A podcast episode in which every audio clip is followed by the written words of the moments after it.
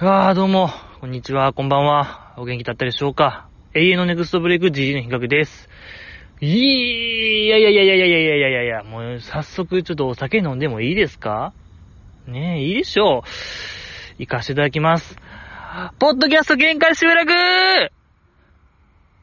ポッドキャスト限界集落とはですね、えー、元、乃木坂46の松村さゆりさんのね、主演された映画がございまして、あのーまあ、その映画のね、作中で、なんと言いましょうか、こう、やっぱお酒を飲んでですね、ほんと人生を開拓していく、切り開いていった、え、ドラマ、映画でございまして、やっぱりね、あの映画良かったんでね、僕もやってみようやってことで、こう、お酒を飲んで、えその味を、的確にね、坂道メンバーに例えていこうやないかっていう映画でございますけどもね、あの映画本当にもう、面白かったですよね。なんやろね、あれは本当こう、ね、死ぬまでに見たい映画、10選なんてものがあったならば、もうこれは間違いなく、入れるべき映画、それが東京ワイン会ピープルでございますけどもね。いやいやいや。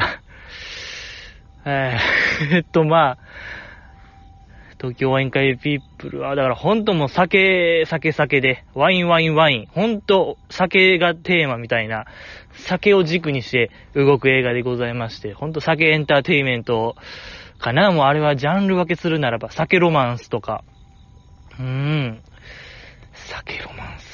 ハングオーバーと同じジャンルよ、棚で言ったら。もうやっぱりね、こういうことなんですよね。こういうこと。いや、わかりますかねもうなんか、優勝、優勝のね、シャンパンファイトみたいな感じになっちゃうよ、そら。もうお盆ですからね。はいはい。僕が飲むのが、キリン特製の桃サワーいただきたいと思います。あー、美味しいのよ。うわめちゃくちゃ美味しい。うん。あの、本当に、これ、いい桃使ってますね。すんごいいい桃です、これ。あの、名のある桃を使ってる。ほんとその辺のなんか、缶詰桃じゃない、ブランド桃を使ってますよ、これは。ええの後に、やっぱこの、サワーのね、シュワシュワ感。これなんですね。いいですね、美味しい。うん。ああ、美味しい。うーん。ああ、そうですね。まあ、例えるならば、ぱこの二段構え、二段パンチ。うん。そうね、やっぱり、二段構えの二段パンチと言ったら、どなたですかねどなたになりますかやっぱ二面性かなだから、そういう二面性を合わせ持つメンバー、言ったら正解だと思うんですけども、ちょっと出したいんですけども、これね、パキッと行きたいんですよ。うーん。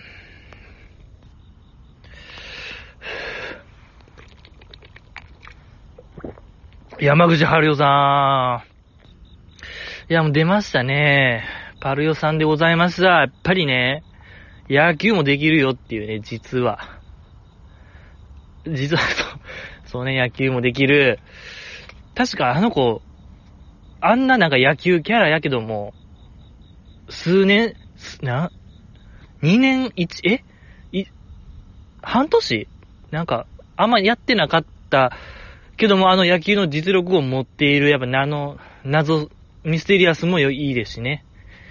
野球好きかなと思ったら案外そうでもない。えー、よかった。山崎パリオさんでございました。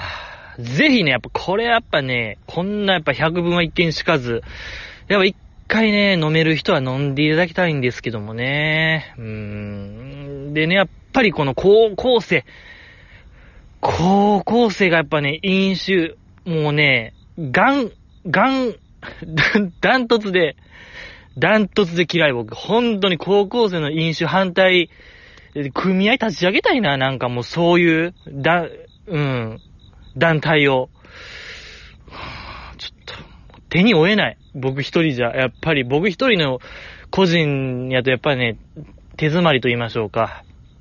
やっぱ限界ってものがあるんで、やっぱこう、賛同者、協力者を募ってですね、やっぱりもう戦っていきたい。高校生の飲酒。本当に、もう一番嫌い。もう本当にもう、マックスイキリでしょ、あれもう。マックスイキリ。うん。頂点叩き出してるのがやっぱお酒。飲みま、飲んでる。その飲んでるもんなんか、あの、何あの、あっちの飲むね。ど、何あれドリンキングじゃない方、じゃない方じゃないけども、何あれ何編も、武士もわからへんわ、あれ。武士も、謎。あれ、あれよ、もうね、大学生のあれ。うん。あっちのやつ、の飲むで、あの、結局なんか飲んでるのは3%とか、ほろ酔いとか、氷結5%とか、やっぱその辺でやっぱり、ほんとにも、ダメ。もろもろでダメっていう話なんですけどもね。えー、分かっていただけましたかね？これでやっぱ GG の品格がいかに高校生の飲酒が嫌いか。えー、やっぱり本当に、なんやろ、その、未成年の成長を、成長に良くないとか、そういう話以前になんかも嫌いですね、僕は。もうそ、その辺も度外視でやっぱ嫌いですね。てか、ほんとやめてほしいなと思いますね。もうどれぐらい嫌いかな、やっぱ伝えたいな、やっぱり。うーん。あの、コンビニトイレで、コンビニトイレの中でスマホいじるやつぐらい嫌いかな、僕は。いや、本当にあれも許せないですね。本当に許せない。やっぱトイレ基本1個じゃないですか。やっぱそれ、こう使用中で、おそらくですけど、やっぱスマホいじってると疑わしき人間がおるんで、もうこっちはね、すごい瀬戸際やのに、そんなのんびりしてるやつ、もうこれは、もうほんと僕選挙出たいな。そういうやつを取り締まりたいよ、僕としては。何より、えー、高校生の飲酒とトイレのスマホいじりは、絶対ダメよ、本当に。ろくでもない、あれは。はい。ありがとうございました。えっと、そういう、あれゲーム実況ね。そう、先週、前回言いましたけども、ゲーム実況やるぞって、お盆やからね。うん、やるぞって息巻いてまして、えー、日付はね、うん、次回、今日、まあ、今回決めるよ、教えるよって言ってましたけども、えー、日付決まりました。日付が、8月の13日、金曜日もう、これ更新の日かもしれないですね 更新の日にやりますけども、えー、だから、これほんま、アップして、もうすぐみんな、ちょっと、多分もうやってると思う、僕。これが、君が聞いてる今、そのさなか、最中、多分ゲーム実況やってると思うんで、ツイッターとかでお知らせするんで、そこでチェックしてほしいなと思いますね。リンクベッって貼るんで、何かしらのやっぱチェックしてほしいなと思います。うん、時事の品格がね、やっぱり、マッチングアプリが氾濫しているこの世の中、本当の愛、本当の恋って、ちょっと、もう盲目的になってると言ってる、過言ではないと僕は思ってるんで、これが恋愛ですよ。はい、恋だ、愛だ、なんですよっていうのをね、伝えてきたらなと僕は、本当、だから青少年に見てほしいな、それこそ高校生。はい。酒飲んでないで、やっぱそっちをね、あの、見てほしいなと僕は思います。やっぱいろいろ誘惑が多い夏休みですからね。えー、青少年のための、うーん、まあ、マッチングアプリ勢に捧ぐ、うん、恋愛シンポジウム開催いたしますのでね。でね、いろいろ並行してやっていこうと思ってるんで、まずその大食い、僕の特技、唯一の特技と言っても過言ではない大食いを、えー、無事ね、その恋愛シミュレーションゲームのエンディングまで行けたら、やろうと思います。エンディング画面で、えー、大食い披露、じじいの大食いの披露もあります。何を食べようかなっっていうのがまだちょっと考えてるんですけども、まあ、なんか、それなりの、ゲームのエンディング画面ってまあ、5、6分とかでしょ、おそらく。5、6分でこうね、ちょうどいい感じのこれ行くかっていうぐらいのやつを食べたいなと思ってますので、よろしくお願いします。UFO2 個とかって結構すごくないですか？僕のなんとなくの構想と言いましょうか。予定やと、ペヤングのまあ超大盛り1個か、UFO の大盛り2個かをやっぱ5、6分エンディングが何分あるかもわかんないですけど、まあ、うん、食べきれたらこれはすごいのではないかなと思いますね。おそらく結構もう朝方とかちゃうんかな。エンディングを迎えるのは。えー、朝、うん、朝にはそれを食べたら、やっぱり、それなりのなんかね、うん、大食い力を見せれるのではないかなと思うので、えー、やっぱご覧いただきたいですね。で、あともう一個企画をこうやっていこうと思ってるんですけども、それがですね、あの伝説の、もうこのポッドキャストの子さんならば知ってるかもしれない、伝説の企画、えー、24時間坂道あるあるを言い続けるやつ、2年ぶりですか、およそ。開催したいと思います。えっとね、これよくわからない方に説明いたしますと、ちょうどま2年前ぐらいかな、あれは。僕が突発的に、えー、ツイッター、乃木坂大花中ツイッターで、うーんとね、平手ゆりなあるある、平手ゆりなさんあるあるをなんかつぶやいたんですよ、一個。で、なんか僕の中ですちょっと面白くなって、そっから1時間に1個、なんか坂道アイドルのメンバーのあるあるを1個つぶやくみたいなのやってたんですよ。で、まあなんか、面白くなって、まあずっと続けてて、で、やっぱ僕の構想としては、徐々にこの、いいね、リツイートが増えていって、ほんと最後の20時間ぐらいやったら、もうツイッタートレンドに入るようなことになればいいなと思って僕は始めたんですよ、なんとなくね。で、まあ結果24時間やって、0リツイート、0いいねを叩き出して、こう僕の心がちょっとね、ダークサイドに落ちちゃった事件があったんですよ。いや、でも、そう、あれ、第1回目のやつは、悔しかったから、さらにそっから12時間延長して、36時間頑張ったんですよ、じじい。まあ36時間頑張っても、ゼロリツイート、ゼロいいねという、ほんともう世間が、もうツイッターってぶっ壊れたんかなと思うぐらい、ツイッター壊れたなで、片付けたいぐらいの、なんていうかな、あの、なんか、じじいのピエロっぷりと言いましょうか、綺麗な道化師を演じてた、えー、事件がありまして、で、まあ当時ね、一緒にやってた小松さんから、そのやっぱゼロリツイート、ゼロいいねの原因としてはやっぱ突発的すぎたと。急にやりたから、誰も反応せえへんかったというね、小松さんの指摘があって、じゃあ分かりましたと、じゃあ、いついつやりますという、またアナウンスをやって、第2回が開催されたんですよ。第2回がまあ、2、3ヶ月後でしたっけね、確か。またその2、3ヶ月後に24時間あるある、21時間に1個、坂道アイドルのあるあるをつぶやくやつやって、第2回もやってね、第2回が、ゼロリツイート、ゼロいいねというね、本当になんかこう、あ、もうあっこでやっぱ GG の心が完全にもう、パキって音聞こえましたもんね、僕の心、心臓の方から。パキって音が。20、うん、23時間ぐらいかな。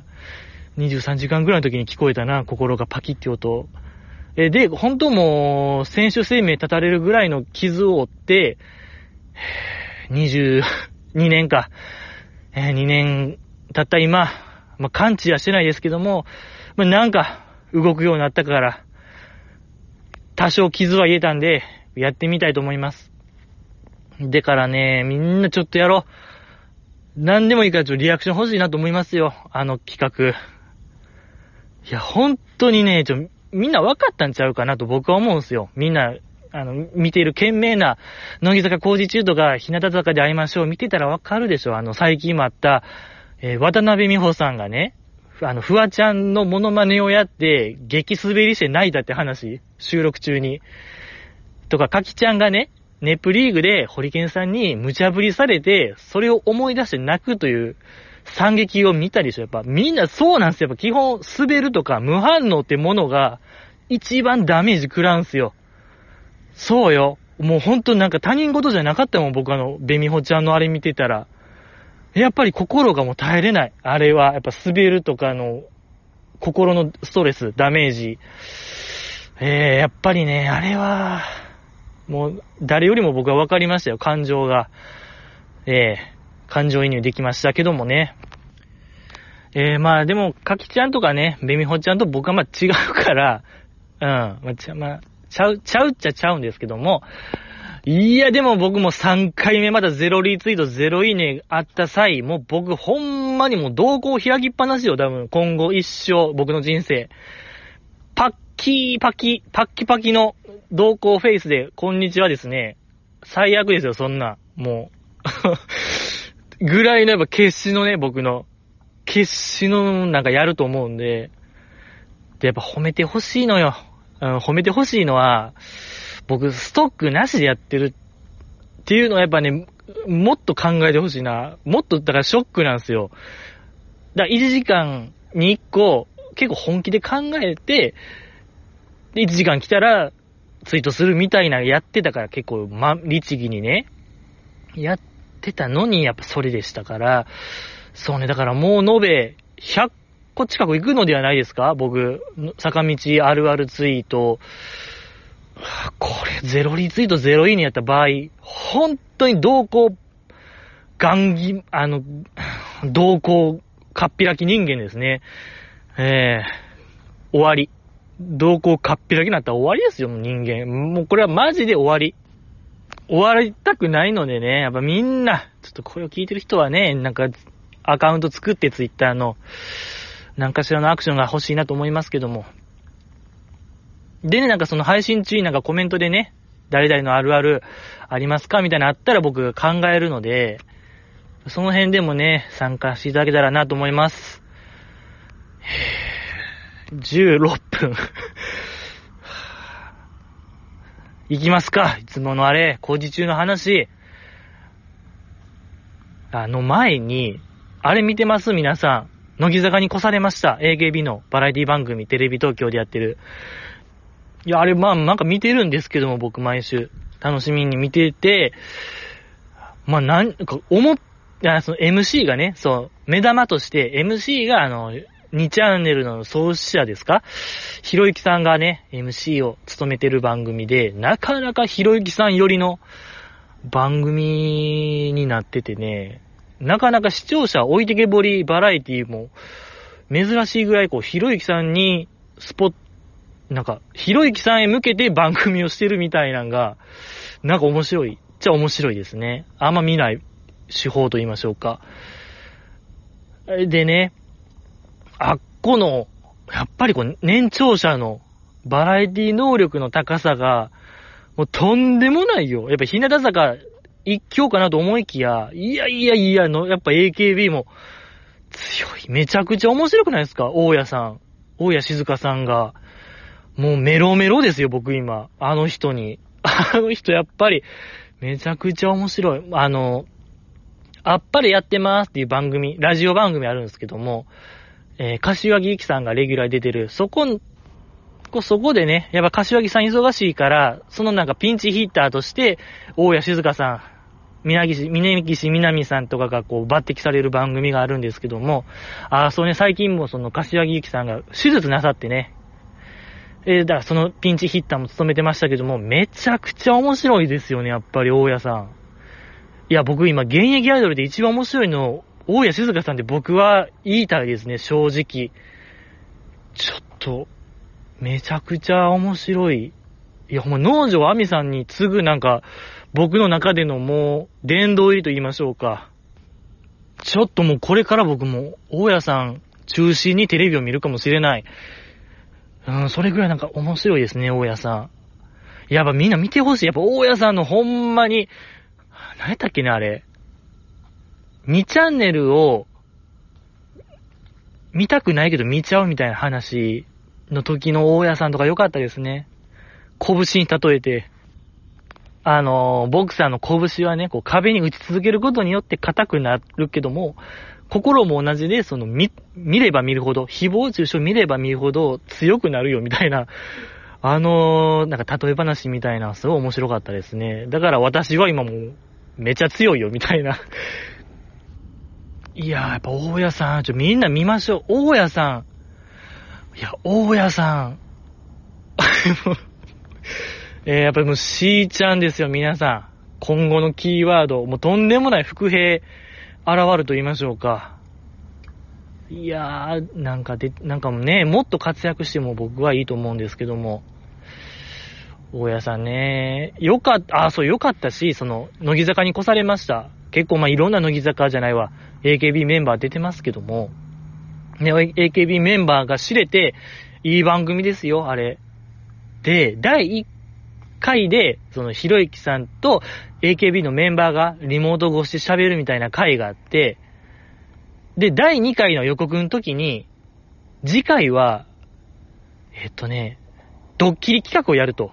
えっとね、なんやったっけ、ドッキリ企画カバンの中身を、なんかチェックするみたいな企画をやりますみたいな次回予告が流れてまして、でも実際第2回放送されたんが、なんか、15秒の VTR 作って、ひろゆきさんに胸キュンしてもらおう企画みたいな別企画が始まってて、あ、なんか間に合わへんかったんかなと思って、僕としては。そのなんか編集なりなんなり、そのドッキリのやつ。で、そっからまずっと見続けて、第2回ダンス、3回、4回、5回、もう6回目ぐらいですけど、未だに放送されないですけども、あれ、どこ行ったんですか？あの、ドッキリ企画。でも、なんか今、無人島企画みたいな大型企画が始まりだして、その、無人島いて100万回再生される動画を作るまで帰れないみたいな企画が始まって、いよいよもうあのドッキリ企画がもう流れない。あ、も、あ、なに、もうどういったみたいな？どういっちゃった？あれ。見た、なんかすごい僕としては楽しみやったんですけど、はあ、どういった？思って、いやー、じゃほんまシャレならんもんが入ってたのかなっていう想像すらできる AKB メンバーのカバンの中に、ほんまもう、なんやろ。なんやろ。えー、爆竹めっちゃ入ってたとか、なんか、わからん。骸骨の、骸骨人形めっちゃあるとか、わからんわ。もうわかんない。僕わかんない。うん、なんか、割とシャレならんもんが入ってたのかなっていう勘繰りができるぐらい、なんか謎の、第2回幻のシャープ2が気になりますね、僕は。うん。だからぜひみんな見てほしい。でね、やっぱ何をするにもこう、ひろゆきさんがジャッジするみたいな番組なんですよ。胸キュン動画も10点中何点かひろゆきさんが決めるみたいな。で、その無人島企画も今誰が行くか決めてる最中なんですけども、やっぱひろゆきさんジャッジが、いやー、やっぱね、こうなんかみんなでね、いやいや言いたい番組ですね、あれは。えー、なんか、やめときましょうか。いや、なんか、いや、そこまでなんか、批判するつもりはないですけども、やっぱ、まあもちろんね、なんやろね、僕とひろゆきさんちゃいますから、まあ、多分それよりももっと前に多分、あれはそこまで肩の力を入れて見るような番組じゃないですね。あの人間違ってますよっていうのも 全然ちゃう、ね、ちゃいますよね。なんかあの番組を見るスタンスとして。いやけどやっぱね、いや僕はね、マチャリン、マチャリンでしたっけ？マチャリンさん？マチャリンが英語低かったのがちょっと僕気になりましたね。マチャリンでしたっけ？あの子。中国の方。うん、なんか、もっと僕、あの子が僕ね、無人島行ってほしいなって願ってる一人なんですけども、一番低かった、マチャリンが。うんや、マチャリンマチャリン すごい、やっぱね、中国の方ですから、見ない名前ですけども、頑張ってほしいなと思いますね。えー、そうですね、あとなんかありますか？以上ですか？乃木坂に越されました。いや、もう最終回出てほしいな、乃木坂メンバー。直接なんか対決してほしいね。うん。ベターになんか、もう何、叩いて被ってじゃんけんぽん的なバラエティお決まりのやつ、やって決めてほしいね。とか、やっぱりね、でも今の AKB の曲って結構良くないですか、皆さん。ねえ、いいですよね。失恋ありがとうとか。ティーチャーティーチャーとか、うん、いいなと思う、いい曲やなと思いますけども、それこそね、そう、靴飛ばしで決着つけたらいいのではないかなと思いますよ、僕は AKB。工事中でやってた。えー、ねえ、工事、流行ってるんですか？今、本当に。靴飛ばしというもの、競技そのもの。桜坂もこの前やってましたよね。あのー、バックスバックスメンバー、3列目メンバー主役の回、あれめちゃめちゃ良かったですよね。桜坂で会いましょう、じゃないわ。桜、えー、その角を曲がれば桜坂ですか？そう、そこで、やっぱ、あ、やっぱね、あれ見たらやっぱアンダーメンバーだけの回いるよ。定期的に。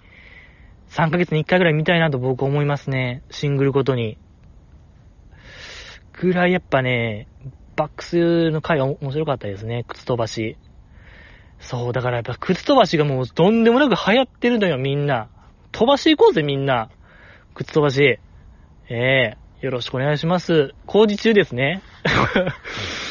あのー、縦割り、対決、やってました。もう一番面白い。本当にやっぱね、こう、競わせることが、一番面白いんですから、バラエティで。この世の中で。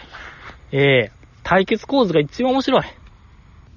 いや、それで、その、はじめ、日村さんが、縦、縦割り、なんかね、ちょっと一行さんっぽく言ってたんですよね、あれ。よかった。久しぶりになんか一行さん元気にしてるかなって思うぐらいの、縦割り、なんか軍団対決みたいな、日村さんの怒鳴りの後、梅ピオがね、よいしょーみたいな、あの、恥ずかしそうにやってるのがよかった。やっぱね、恥ずかしそうっていいですよね。何か。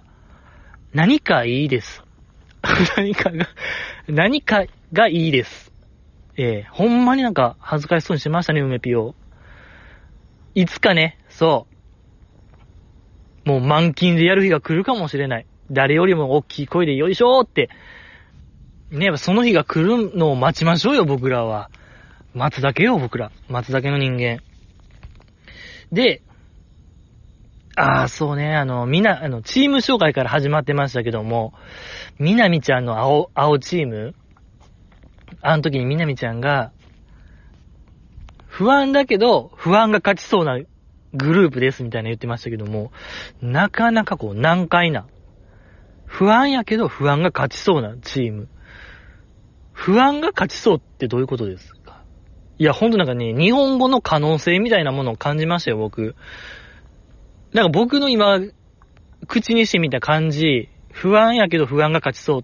不安に飲まれるみたいな意味合い。うん。やけどなんかそれをプラスとして言ってたあのみなみちゃん。いや、これやっぱね、言葉って変化するって言うから、これがじ、ね、常識となる日が来るかもしれない。やっぱ僕が今、はぁっていう気持ちは、もう、本当に古い。化石人間ですね。化石人間やなって思いました。今。よかったのよ。でね、なんか山下さんが鼻で笑ってる。マナタンがね、そう、黄色チームの、マナタンが、隣におるマイチュンとなんか勝ちたいね、みたいな話をしてたら、近くにおった山下さんに鼻で笑われたみたいなエピソード話しましたけども、いや、ついにですよ、これ。山下さんのもう、始まりましたね。何か。あれは、だからでかいですよ、皆さん、あのメッセージ。やっぱ山下さん今まで結構、アスカちゃんだけでしたけども、攻撃するのは。それがもう今やマナッタンもいけるとなったら、これもう全員いけるんですよ、ほぼ。ほぼほぼ。うん。やばいよ、これ。だ、あの、山下さんとアスカちゃんの喧嘩がもう全員できると考えてください。あの山下さんはもう、ドリームマッチですよ、これ。も考えただけで組み合わせ何通りあるかって話。まあ、40何通りですけども。うん、これはでも本当にもう夢のタイトルマッチもあるね。素晴らしかった。よかったのよね、あれ。でね、そう、い、えー、競技スタートしてましたけども、はじめ靴飛ばし、スリッパ飛ばしか。スリッパ飛ばしのヨダちゃん見ましたか？皆さん、ヨダちゃん。めちゃくちゃやっぱ、あれよかった。あの、ヨダちゃんのね、なんか、めちゃくちゃ振りかぶって蹴ってましたけども、結構日村さんは、もうコンパクトに蹴れみたいなアドバイスでしたけども、ほんま、ちょっとの振りで、テイクに飛ばせみたいな。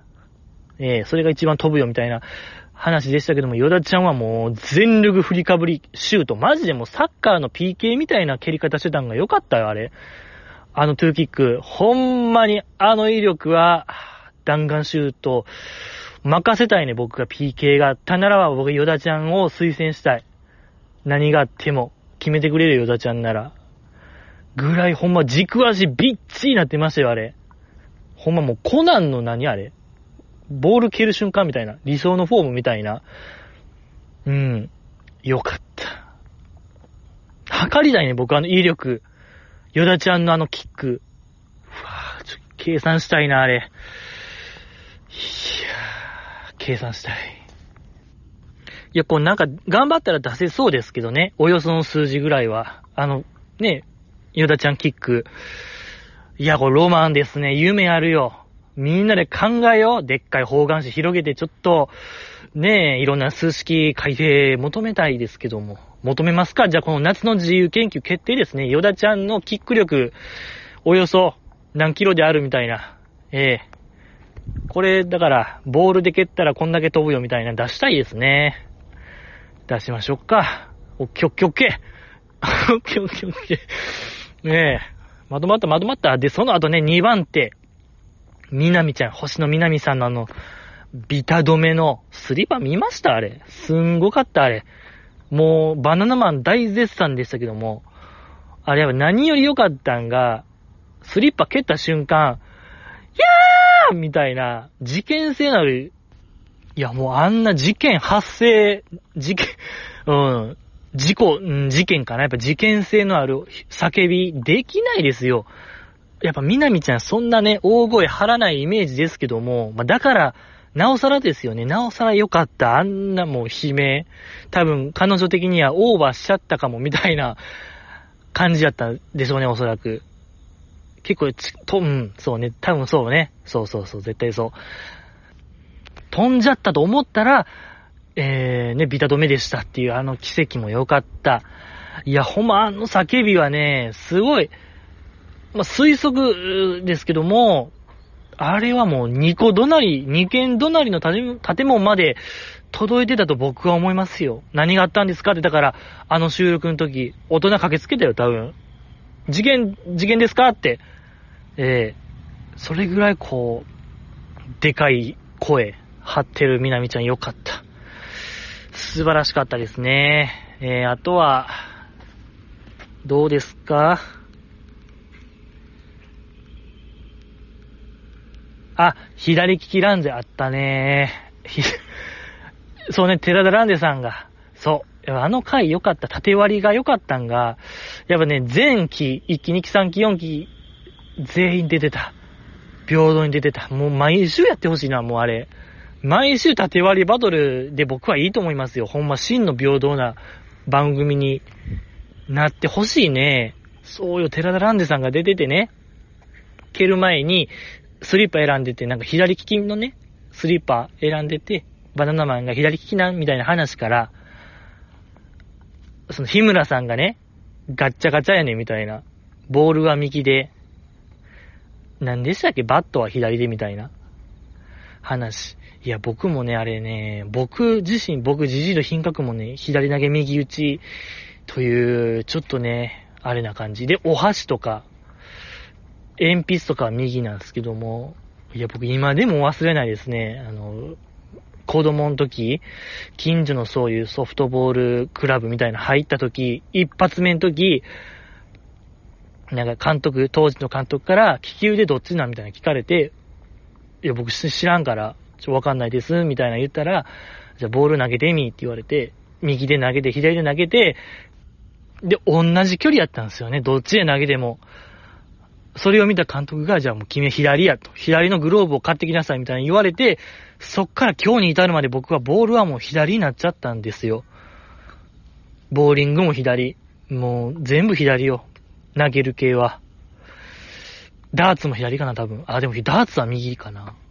まあまあなんかでも左投げ右打ちというね、それも、か、なんか強、反強制的に、左投げという、宿命を背負わされた僕、これね、やっぱでかいと思うんすけどね。なんかそういうの悪くないですか？あんま子供の気球で強制したら良くないみたいな話。いや、僕逆パターンやと思うんですよ。僕絶対右利きなんですよね。右利きやけど、ボールを左に変えられたせいで、僕はこんな人生を歩んだのではないかなと思う。思えるぐらいなんかね、良くなかったと僕は思いますね。だからそれを、そのせいにするのはあまりにもでかいですけども、いやでもなんかあの幼少期のあれは、良くないと思うな。なんかやっぱ強制させるのって。と思いました、僕大人になって。あれさえなければ僕はもうちょいまともな人間になれたのではないかなと、えー、思う。まあ、後の祭りでございますけどね、そういったところで、えー、生きていくしかない。しょうがない。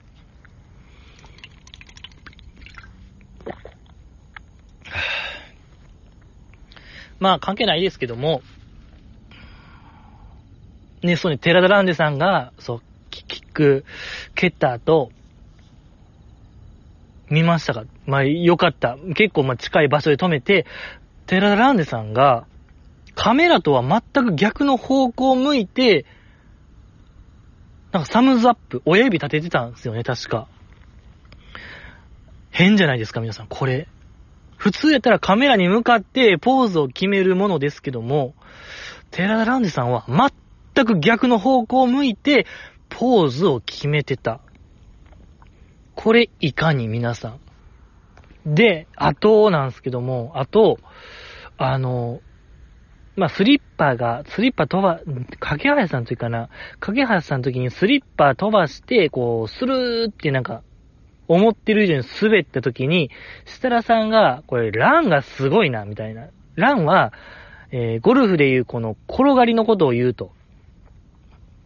で、だからみんなに言ってみよう。せーの、みたいなボケの時に、で、みんなでラーンって言ってる時に、ひな壇座ってる、寺田ランデさんと、架け橋ちゃんかな誰か忘れたけども、まあ、誰か二人、寺田さんと誰かが、みんな設楽さんの方を向いて、ラーンって言ってるんですけど、二人が、真逆の方を向いて、ラーンって言ってたんですよ。いや、皆さん、これは、でかいミステリーですよ。このカメラとは逆の方向に多分、とんでもない人が俺、僕、おったと思うんですよ。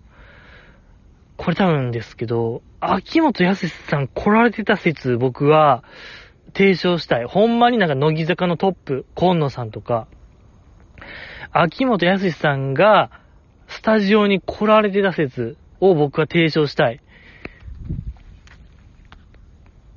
じゃないとあんなことしないんですよ。やっぱ僕は結構ウォッチャーですから、乃木坂工事中ウォッチャーとして、あんまないよ。あんなシーン。みんなと逆の方を向いて何かをやるなんてこと。知りたいですね。ちょ、みんなもう一回見て、寺田ランデさんの、靴飛ばしの後と、せーの、ランのシーン。逆の方を向いてるんで、おそらく、秋元康さんが来られてる。でね、やっぱ、あの、日村さんが、お手本フォームの時に、えらい手の込んだ編集してたでしょ。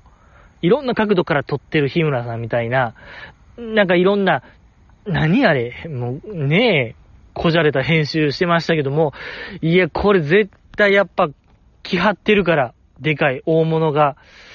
だから編集も気合入ってる。なかったですもん。やっぱこの3年チェックしてますけど、あんな編集、これ絶対来てましたよ。でっかい、とんでもない人が、乃木坂の、とんでもないトップ。いや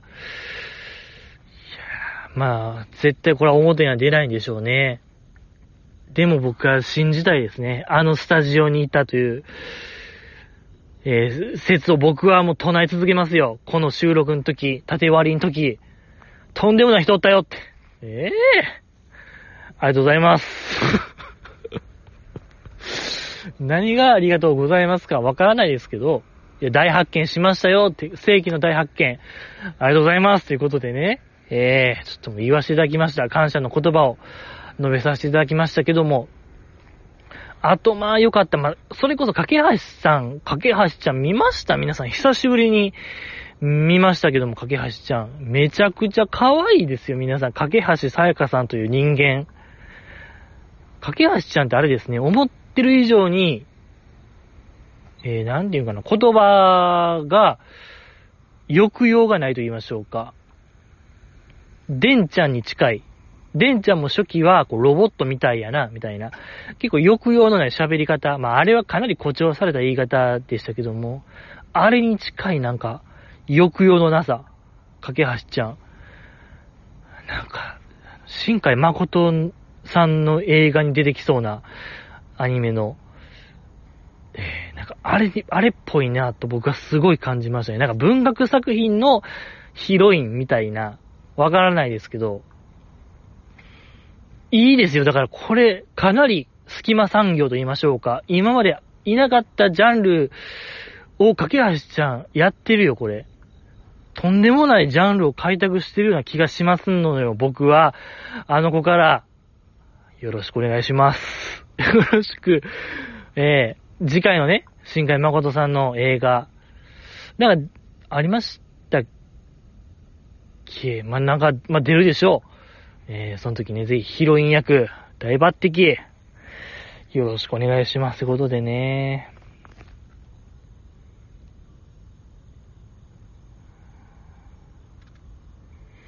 あとまあ、あれかな。北野ひな子さん。北野さんもよかったのよ。北、キーちゃん、靴飛ばしするときに、なんかバナナマンの方向けて、ちょ、蹴っていいっすか？みたいな発言してましたけども、あれやっぱよくよく見てください、皆さん。その前に蹴った人の靴の場所が、ちょうどあの MC のテーブルのちょっと前にあったんですよ。で、北野さんの弾道見ましたか？かなり低空で飛んでたんですよ。もちろんこう、バナナマンにぶつけるわけにはいかないんで。だから、机に、あの MC テーブルにとにかくぶつけて、ギリギリを狙おうとしたあの頭脳プレイを皆さん、いや、あの、北野さんすごい良かったですね。うん、あの頭脳プレイ、めちゃくちゃ良かった。うん、バナナマンにぶつけたろか、みたいな。威嚇、威嚇込みで良かったですね。良かった。キーちゃん良かったのよ。そう。実はやっぱあの子、なんか頭の回る子みたいな感じが、バシバシ来ましたね。すごいのよ。2期生、キーちゃん。まあ、あとはね、あとね、そう。かきちゃんがね、かきはるかさん見ましたあれ。飛ばす前、チャレンジ前のかきちゃん。あのー、設楽さんから3軒目の顔してるやん、みたいな飲み会の。あん時の例えツッコミの時、梅ピオが異常なぐらい笑ってたもん気になりましたけども え、あんな、もう死ぬほど共感する笑い。えー、もう良かったですけども、やっぱあのー、かきちゃんの顔がまさにそうでしたもんね。もう嫌すぎて。まあ彼女も言ってましたけども、その、チャレンジするのがちょっと嫌やと。やっぱそういう体使う系が苦手みたいな。かきちゃん良かったのよ。なんか、やっぱあの、かきちゃんの結構嫌なことはもう顔に出るみたいな、焦りとかが顔に出やすい子ですね。やっぱかきちゃんって。結構メンバーの中でも、何でしたっけね、なんかの時に、自己紹介をやってみようの時、親父っぽい。僕、私すごい親父っぽいんすよ。あの、プラモデルも好きですし、みたいな発言した時に、やばみたいな顔めちゃめちゃしましたけども、かきちゃん。その、親父イコールプラモデルみたいな結びつきをしちゃったみたいな、あれが分かっちゃってやばみたいな顔即座にしてたかきちゃんよかったし、今回のその靴飛ばしもやりたくなさすぎて嫌な顔してたあのかきちゃん。いいのよ、やっぱ。バロメーター出やすい。バロメーターフェイス。かきはるかちゃんよかったのよ。もうすぐ出るのよ。結果が。えー、かきちゃんよかった。でね、やっぱ案の定、日村さんのアドバイスも虚しく、結構ね、山なりの、タブーとされてる山なりフォームでございましたけども、まあでも、結構いい感じに飛ばしてましたけどね、かきちゃん。うん。いや、いいですね。やっぱかきちゃんのなんか、ほんま嫌なことは嫌と、つた、なんか、周りに知れちゃう感じ。いや、素晴らしい。素晴らしいですね。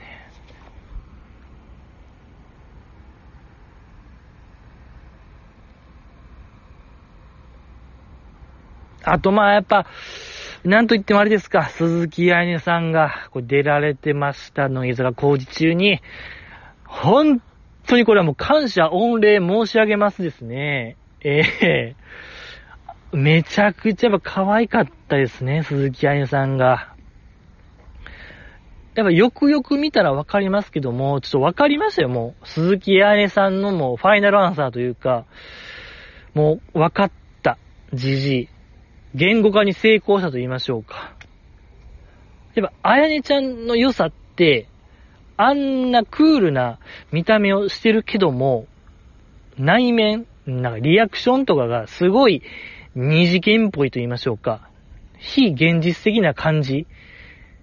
あのギャップこそが鈴木彩音さんの魅力なのではないかなと僕はもう分かりました。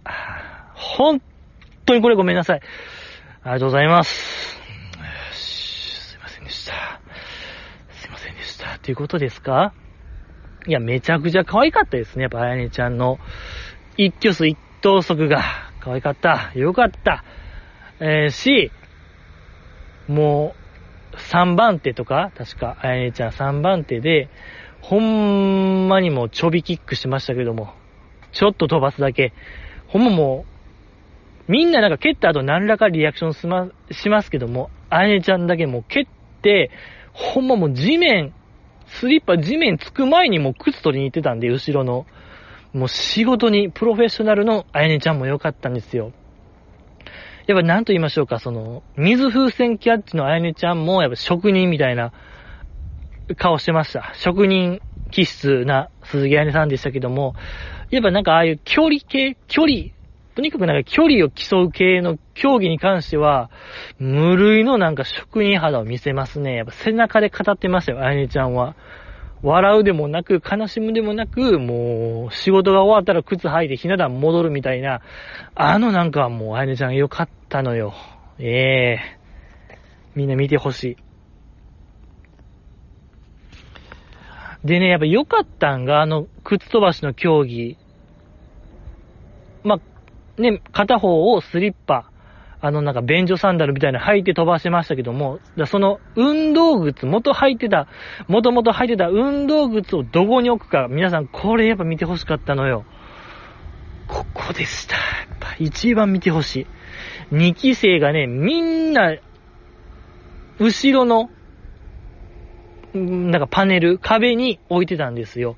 やっぱこっから見る限り一番なんかね、育ちがいいなと思いましたね。やっぱ2期生。ええー、やっぱあっこがなんかね、正解なような気がしましたね。よかった。あっこりなんか性格出てましたよ。山下さんだけちょっとなんか変な場所置いてたりとか、よかったです。あれはなんか良かったですね。地味に良かった。あっこから見る、乃木坂メンバーの内面みたいな、真相心理みたいなんが伺えるのではないかなと僕は思いますけども。あとまあその後にね、周りの答え合わせましょうみたいな企画やってましたけども、その時に、神サラサラなメンバーは誰でしょうみたいな、乃木坂メンバー誰でしょう答えを合わせましょうみたいなやつで、久保ちゃんが答えとして自分を書いてたあの、くだりありましたよね。一番こう、恥ずかしいみたいな。で、周りのほか、周りの人はみんなアスカちゃんって答えてた、一番恥ずかしいやつ、面白、久保ちゃん、出てましたけども。でも、とにかく久保ちゃんがもう恥ずかしい恥ずかしいと、もう消え去りたいみたいなことを言ってるさなか、もう崩れ落ちたりとかもしてましたよ、久保ちゃんもう恥ずかしすぎて。でもね、やっぱ、そん時、久保ちゃん、そん時でも、そのフリップ、久保と書いたフリップは、ちゃんと前、もう、中国の爆竹祭りみたいな始まりましたけども、えー、ただいま、もう深夜の、もう1時前でございますけども、25時前、爆竹祭りが始まりました。何か今日は記念日なのでしょうか？もうインタビューすらしたいと僕は思うぐらい、うん、なかなかな、えー、爆発の音が聞こえましたけども、まあまあまあまあまあ、何の話ですか？あ、そう、久保ちゃんがね、恥ずかしいって言って、いろいろこう、ね、倒れ込んだりしてる時でも、フリップだけはね、前にしてたんがめちゃくちゃ良かった。やっぱ、久保ちゃんのあのテクニックと言いましょうか。バラエティ能力、実はやばいですよという、久保ちゃん立ち振る舞い、これ、いや、これなんですよ。ちょっとやっぱ、久保ちゃんって真面目な印象強めでございましたけども、まあなんかその真面目ゆえの、ほんまなんか、真面目ゆえの感じが出てましたね。ずっと。フリップだけは久保を出し続ける久保ちゃん。いや、これですよ、皆さん。久保ちゃん、かなり勉強家な感じと言いましょうか。えー、意外や意外、ダークホース、バラエティの、えー、努力家の、大まくりがあるかもしれないと僕は感じましたね。やっぱ、ヨダちゃん、嘘でしょもう、火薬、火薬庫が燃えたみたいな音がしましたけど、今。もう、もう、もう嫌、僕この街。この街が嫌って思いました。まあね、夏ですからね、ほんともうこの街の娯楽はこれしかないんで、しょうがない。も うえー、もう深夜の1時だろうがもう関係お構いなしにね、やらせていただきますよ。はい。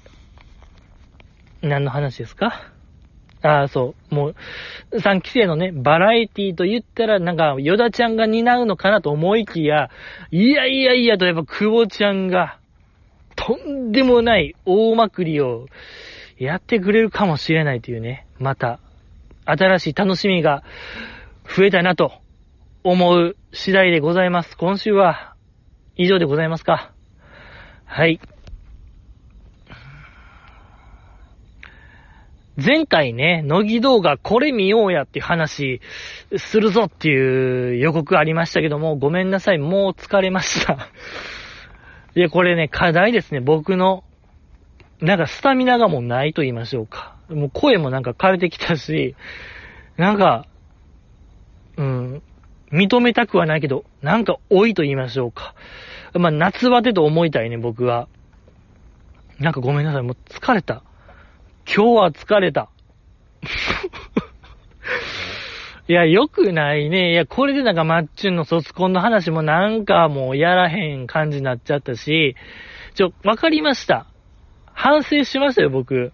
あの、前半部分がいらないよ。お酒の話、なんか、ポッドキャスト限界集落のあれもいらないですね。あれかなんか、なんか地味に時間使ってるわ。あれ、5分10分使ってるでしょ？やっぱ5分10分あったら、農技動画の話はできますし、ああ、そうね、なんか告知、そのゲーム実況の話の時、あれももう削ったら、マッチューの卒業コンサートの話もいけました。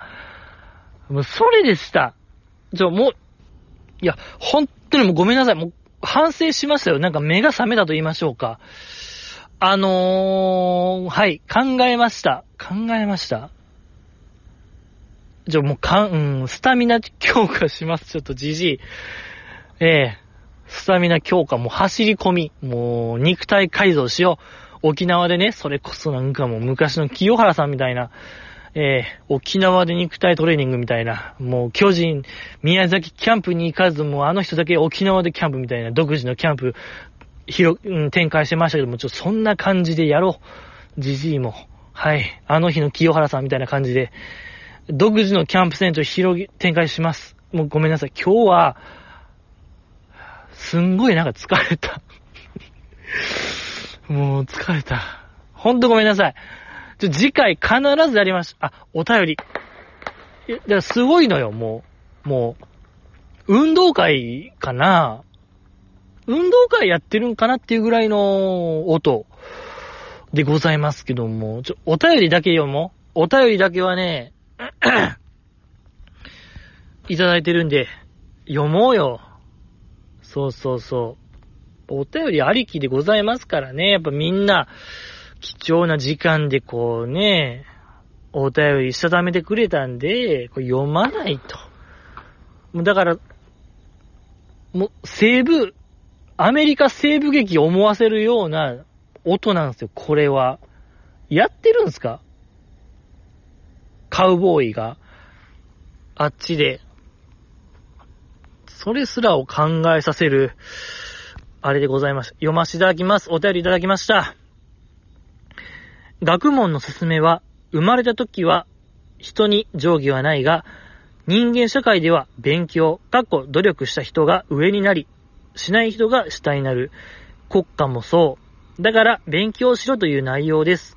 努力している彼女たちが坂道を登っていくのは、まさに福沢諭吉の言う通りではないですかといただきました。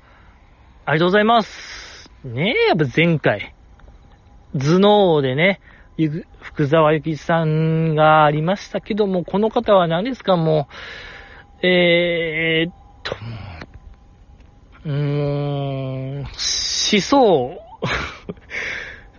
福沢諭吉さんの思想を教えてくれました。はい。ありがとうございます。ね、彼女たちも、もう、学問の勧めであると。そういうことでございますよ、皆さん。だ皆さんも、学べよーってことです。ね。はい。僕も学びます。君らも学びます。ちょ、な、返事に困る。いや、僕、おそらくですけども、この方、めっちゃ子さんのような気しますね。ちょいちょいなんか送ってくれてた。変なお便り送ってくれる方か、なんか久しぶりに送ってくれたと思うんですよ、この方ね。お久しぶりでございますよ、本当に。えー、まだ、ね、いてはった。よかったというね、気持ちでございますよ、僕としては。この返答に困るシリーズ。まあだからそうね、僕らまさに坂道を登ってるってことでしょ？そういうことが言いたいのよ、この方は。ねえ、絶対そう。そうに決まってる。これでよろしい？よろしいか？いや、もうわからないんですよ、僕には。そうね、福沢諭吉さん。ね、しね、お札の紙幣変わりますけどもね。あの方に。なんですかえー大河ドラマの人にね、今やってる誰ですか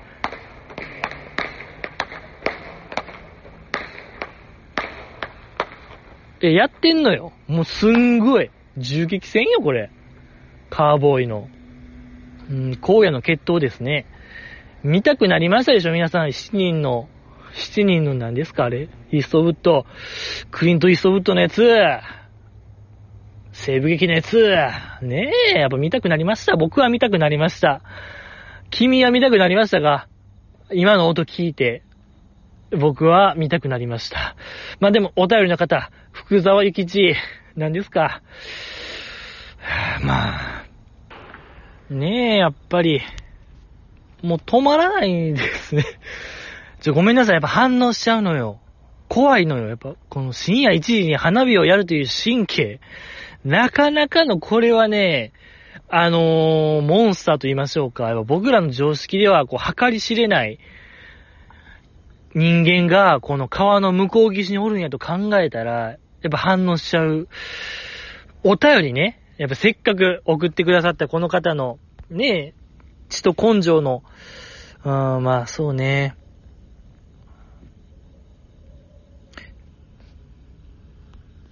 ちょっとね、やっぱこの方、そうだそうだって言えばいいかな。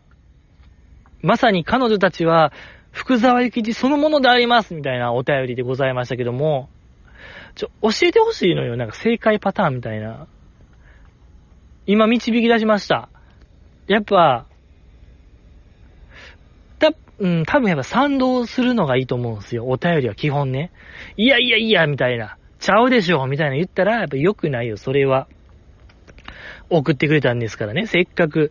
ですので、基本ね、僕としては、賛同、感謝みたいな、エールみたいなのを重んじたいので、そうだそうだもう、な、納得納得みたいな。染み渡る心に染み渡りましたありがとうございますいや、もうまだわからないですよ、僕には。いや、だから、ちょっともうちょっとなんかね、まあ、いっか。じゃ僕はこれが限界。もう、この方、まあ、なんか福沢諭吉、リスペクト。マジリスペクトってことっしょ。一緒。ほんと、渋沢栄一でしょ渋沢栄一よりほんともう、ね、福沢諭吉、最強お疲れした。ちょ、もうわか、いや、わからない。もう、もうちょっとなんか優しい。まあ、こういうこと言ったらダメね。そういえば僕のなんか力量が問われてるような気するのよね。この方のお便りはいつも。うーん。まあだからみんな、ためなったでしょねえ。そういうことは。みんな、福沢、学問のすすめの、あれが分かったでしょこうね、心意気みたいな、ぼ、あらすじみたいなのが分かったから、よかったよ。本当にためになりました。ありがとうございますおす、ゴチになりますありがとうございますこういうことで、多分これや。わかりました。多分これで満足かな。これで満足。じゃ、じゃ、じゃごめんなさい。えー、っと、わからない。僕にはわから。うーん。ちょ、ちょ、難しいですけども、ありがとうございます。もう、わからない。いや、だから、福沢諭吉さんの言ってることは、間違いないってことですよね。うん、そういうことよ。ありがとうございました。もう次読もう。いただきました。Spotify に登録されたのことで、チェックしようと、乃木坂で検索したら、なぜか、オールナイトニッポンが検索に出てきて、クリピーと、うん、クリピーナッツと、マジラブと、えー、霜降りを聞き始めました。権利の関係なのか、マイチューンは出てこず、あざしたといただきました。ありがとうございます。いや、そうよ。ね、スポティファイでも始まりました。やっぱマリッカのあれがね、お耳に合いましたらやっぱ、ちょ、言い忘れましたけども、やっぱ第1話のあれが一番良かったんですよ。第1話で、なんかいろいろ、こう、配信しようか葛藤みたいな緊張のなんか、なんかあれを喋って松屋の枯れ牛の話して、えー、その配信されたのを公園で聞くっていうシーンがラストあったんですけども、で、それを聞いて、マリカが、なんか嬉しいような、恥ずかしいような、なんかでも達成感のあるような、みたいな動きを、可愛い動きを公園で、引きの映像で流してたんですけど、あのシーンがべらぼうに良くて、いや、だからやっぱ僕は Spotify に登録したみたいな。やっぱそれ一発で。ええー、それが言いたかったんですよ、僕はずーっと。うん、なんかわけのわからんこと言ってましたけど、あのシーンがね、とにかく見てほしい。て、あの、TVer なら第1話は、で見れるんで、やっぱそれで、バシコーン見てほしいのよ。すんごい良かったから。ええー、良かった。で、Spotify に登録して、いや、チェックしようと乃木坂で検索したら、オールの日本が出てきたと。いや、これ僕もチェックしましたよ。これを言われて、Spotify で乃木坂って検索したら出てくるかな思ったら、出てきましたけどね。このポッドキャスト。逆にその、オール日本が出てこなかったんですけども、この方は、え、何ですか？どっちが悪いんですか？これ僕が悪いのか、この方が悪いのか。なんかどっちかが嘘ついてることになりますね。これはみんなで検索してよ。僕は出ましたよとか、出なかったですよとか、いや僕は出なかったですね。オールの日本のやつ。普通にこのポッドキャスト出たけども。で、出ましたけどもなんでか知らないですけど、このポッドキャストのアイコンが、まあ、白ベースでございますけども、なんか黒ベースになってましたね。色が反転してました。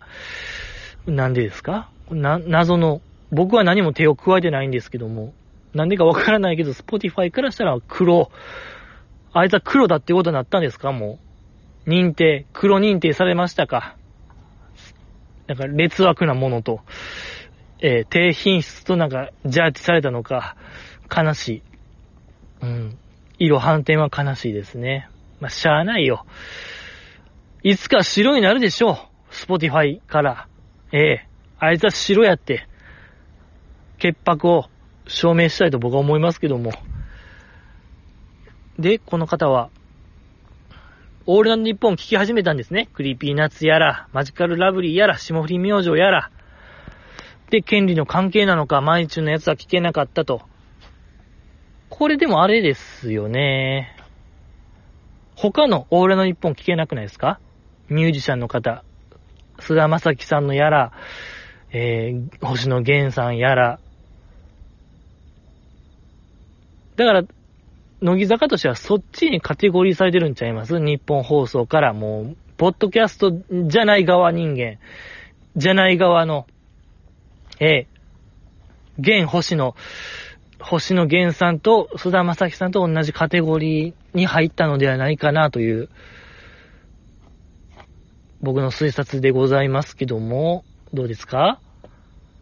やっぱ、お笑いの人がね、ああ、でもそっか、クリーピーが、入ってるとなったら、これまだ話はおかしいですね。クリーピーはね、ミュージシャンですから。いやー、これちょっとわからないですね。ちょっと日本放送に問い合わせで、僕ちょっと窓口じゃないんで、もう今のが限界。うん。あのね、AM1242 のあれ、日本放送に問い合わせてください。ちょっと僕には手に負えない。し、やっぱラジコがあったら聞けるんでね。日本、あの、毎日の俺の日本。ぜひ聞いてくださいよ。うん。最近としては、やっぱり毎日の俺の日本の良さ、まあ、結構たびたび言ってますけども、やっぱいいとこの一つとして、まあ、ゲストに来たメンバーに対して、ほぼ毎回、メンバーの実家に行きたいって話、ようしてますけども、あれは何なんですか、一回 まあ最近こそはもうやってないですけども、もう来るメンバーがね、2週3週目になったんで、で、同じ話をするわけにはいかないということでやってないですけども、でも、初めて来たメンバーには、ほぼほぼ実家に行きたいみたいな話をしますけども、あのシーンがわからないんですよね、僕は。あの、マイチュンの、あれ、でもいいですね。やっぱ実家に行きたがろうとするマイチュンと、あの、まあ、メンバーによっては拒否するメンバー。うん、あの葛藤がいいですね、せめぎ合いが。えー、見ご、聞き応えのある内容ですよ。あれが名物なんですけどもね。いや、ほんまもう、あれ快諾したんマーヤぐらいですから。それ以外は結構難色を示す、えー、結果、まあ、あやねちゃんもかな。あやねちゃんも、快諾側でございましたけども、ほんまもうそれ以外はみんなもう、拒否してましたから、それが良かったですね。もうほんとそのせめぎ合いが素晴らしかったです。あとなんかありますか？いや、そう、思うことがあるんですけども、あの、乃木坂の、俺の日本で、あのー、まあ、ラジオって、スペシャルウィークってものが、3ヶ月に1回あるんですけど、その3、スペシャルウィークで、えー、何、聴取率というものを取って、まそこの週の成績、聴取率の成績で、なんか、終わったり、時間を上げてみたり、みたいなジャッジが下されるんですけども、だからまあ、力の入った企画をするんですけども、各番組。乃木坂だけ、一貫してなんか、特別企画をやらないというか、えー、何芸人さんとかやったらもうゲストを必ず読んで、まあ、もう星野源さんとかももう例外なくですよ。菅田正樹さんも俳優読んで、特別なお話、特別トークみたいな、かなり力の入ったことするんですけど、乃木坂だけ結構ほんまずっと乃木坂だけ読んで、いつものコーナーやって終わりみたいな。いや、その横綱相撲っぷりがすごいなと思いまして、まあ、たまに、まあ、年一とかで、一応、ま、特別企画なんやりますけども、何、クリスマスやったらなんか視聴者プレゼントの不幸話を募集して、あの、アカシアサンタっぽいことをやるとか、うん、あとまあ、ラジオパーソナリティをやってる乃木坂メンバー集めて、えー、誰でしたっけ？みなみちゃんとか、か、えー、乃木坂の脳とかの、誰かな？梅ピヨとかか。とか、なんか、堀ちゃんとか読んで、一斉に返して、ラジオの話をするみたいなのありましたけども、けど基本、ほぼ通常放送と変わらないことをやってるこの乃木坂の、やっぱすごいなと思いますよ。基本変わったことしない。乃木坂のパワープレイ。やっぱあれはなんかラジオ好きなものとして、ゾクゾクしますね。で、それでちゃんと結果残してるんですから、すごいなと思いますけどね。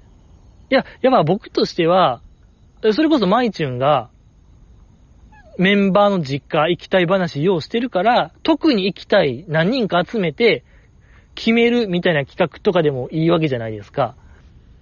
とか、よく言ってたあの、新内軍団みたいな、一回ありましたけども、鍋する会があって、えっと、誰でしたっけ？なんか、当時、欅坂の、菅井さんでしたっけ？菅井キャップと、ハブちゃんと、乃木坂カラスのマイチュンと、梅ピオと、誰かと、なんか鍋したみたいな話。そっから、新内軍団みたいな話、一瞬ありましたけども、今こそなんか、新内軍団組閣しようや、みたいな、我こそはと思うメンバー集めて、なんか PR とかして、なんか、マイチュン軍団、決めるみたいな回とか、僕はあってもいいと思うんですけど、一貫してなんか、リスナーの川柳募集とか、いけてない いけてない川柳募集とか、我が地元の、なんかじ、地元自慢みたいなやつとか、なんかずーっとマジで、何年、3、4年聞いてますけど、僕あの、乃木坂のラジオ、オーラの日本、2部から、ほぼほぼなんか、大きな変化なくやってる、すごいなと思いますね、僕、あれは。大したもんやなと言いましょうか。ええいや、どうやったんですかね？あの、それこそ、あの枠で、乃木坂の前は、えっと、AKB とかやってましたけど、AKB の時は、なんか特別なことやってたんですかね？やっぱそこ全く聞いてないんで、わからないですけど、気になったりするんですよね。うん。とかやっぱ僕としては、あれかな、そろそろ聞きたいなと思いますね。やっぱマイチュンのあの、夏になったらね、ほぼほぼ毎回やる、うどんで携帯水没話ですか。あの話、今年やりましたっけ？多分やってないような気するんで、いや、そろそろ聞きたいなと思いますね、やっぱ僕としては。あれを聞かないと夏が来たなと思わない人間だったんで、えー、うどんで、携帯水没。ほんま、オードリーのオールナイトニッポンで言う若林さんのメガネのツルの話と、ほんま、同じ頻度でやってますよ、あの話。ほんまにこう、オールタイムベストと言いましょうか。もうベストアルバムに入るぐらいの、代表的なお話、やってほしいなと思いますね。あの、もう落語みたいにずっとやってほしいよ。以上でございますか。もうこの方はでも、ラジオがね、いっぱい聞いていいじゃないですか。僕も聞いてますよ。霜降り明星の、俺の日本。ね、面白い。大好き。一行のコーナーとかね。野党のコーナー。ね、大好き。ね、ポケットいっぱい秘密のコーナー。この前のね、霜降りの、あのー、粗品さん不在の回面白かったですね。聖夜さんがずっと一人でモノマネする回。で、間間で、あの、海援隊の母に捧ぐバラードを完コピするって回。めちゃくちゃ面白かったですね、あの回。とかね、クリピーのラジオも聞いてますね。面白い。うん。以上でございますかもういいね。もう喋って、もう無理ね。生も根も突き果てました。そう。で、今日の昼よ、もうこの後12時間後ぐらいに始まるよ、じじいの品格の、割とヘビーな、この夏一番の思い出が、なるよ。間違いないよ。もう、僕がなります。この夏一番の思い出に。君も多分なると思うよ、最後まで見たら。いえー、じじいと一緒にね、心中しようやってことで。あ、あとそうよ。オリンピックオリンピック終わりましたけど、そう、小松さんと掛けしましたけども、今回、今年の大晦日について、メダル枚数で決着つけようやないかみたいな話で、小松さんが60個で、僕が38個。間が、だから48とかが48個以上で小松さんの勝ちで47個以上、47個以下で僕の勝ちとかやったんですけど、まあ結果も50個以上取って僕の負けが確定したんですけども、だからまあ僕のあれを、個人 PV、ええー、もう撮影決定でございます。ありがとうございます。もうおそらく出るでしょう。12月31日僕の個人 PV、GG の品格が、とんでもない、もうモザイクだらけちゃうかな。もう、とんでもないことやるんで、4分5分、モザイクの映像流れると思ってください。ええー、わからないですけど、何も構想がない状態、本当に今、どうしようかっていう気分でございますけども、そうね、今なんとなく言って、言ってみたものの、ありかもしれない。4分5分モザイクで茶を濁す。それやった。見えてきました、個人 PV。よかった。楽しみにしてほしいですね。12月31日。楽しみにしてほしいと思います。今週は以上でございますか。お便り、ありがとうございました。ねえ、あの、そうよ。お便り、あ、なんか、8月のね、月間テーマみたいなの設けてたんですけども、完全無視。ありがとうございます。ねえ、やっぱり、もう、これなんですよ。やっぱこの意思の疎通ができないのが、このポッドキャストの一番楽しいとこですから、いつまで経ってもこう、足並み揃わないのが、このポッドキャストのね、あの、一番の魅力でございますので、テーマとしては、乃木坂の夏曲何が好きでございますけども、あヒントとしては、僕はね、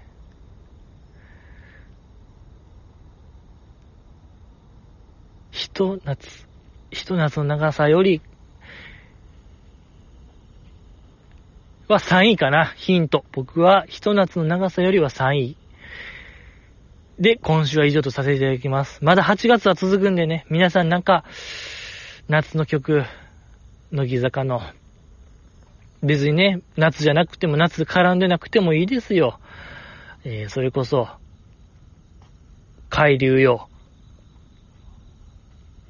海流、コウモリよとか、えー、あれは夏でしょとかいう方がいたらそれでもいいですし、なんか君の好きな、乃木坂夏曲を教えてください。ということで、もう以上、終わり。眠い。ありがとうございました。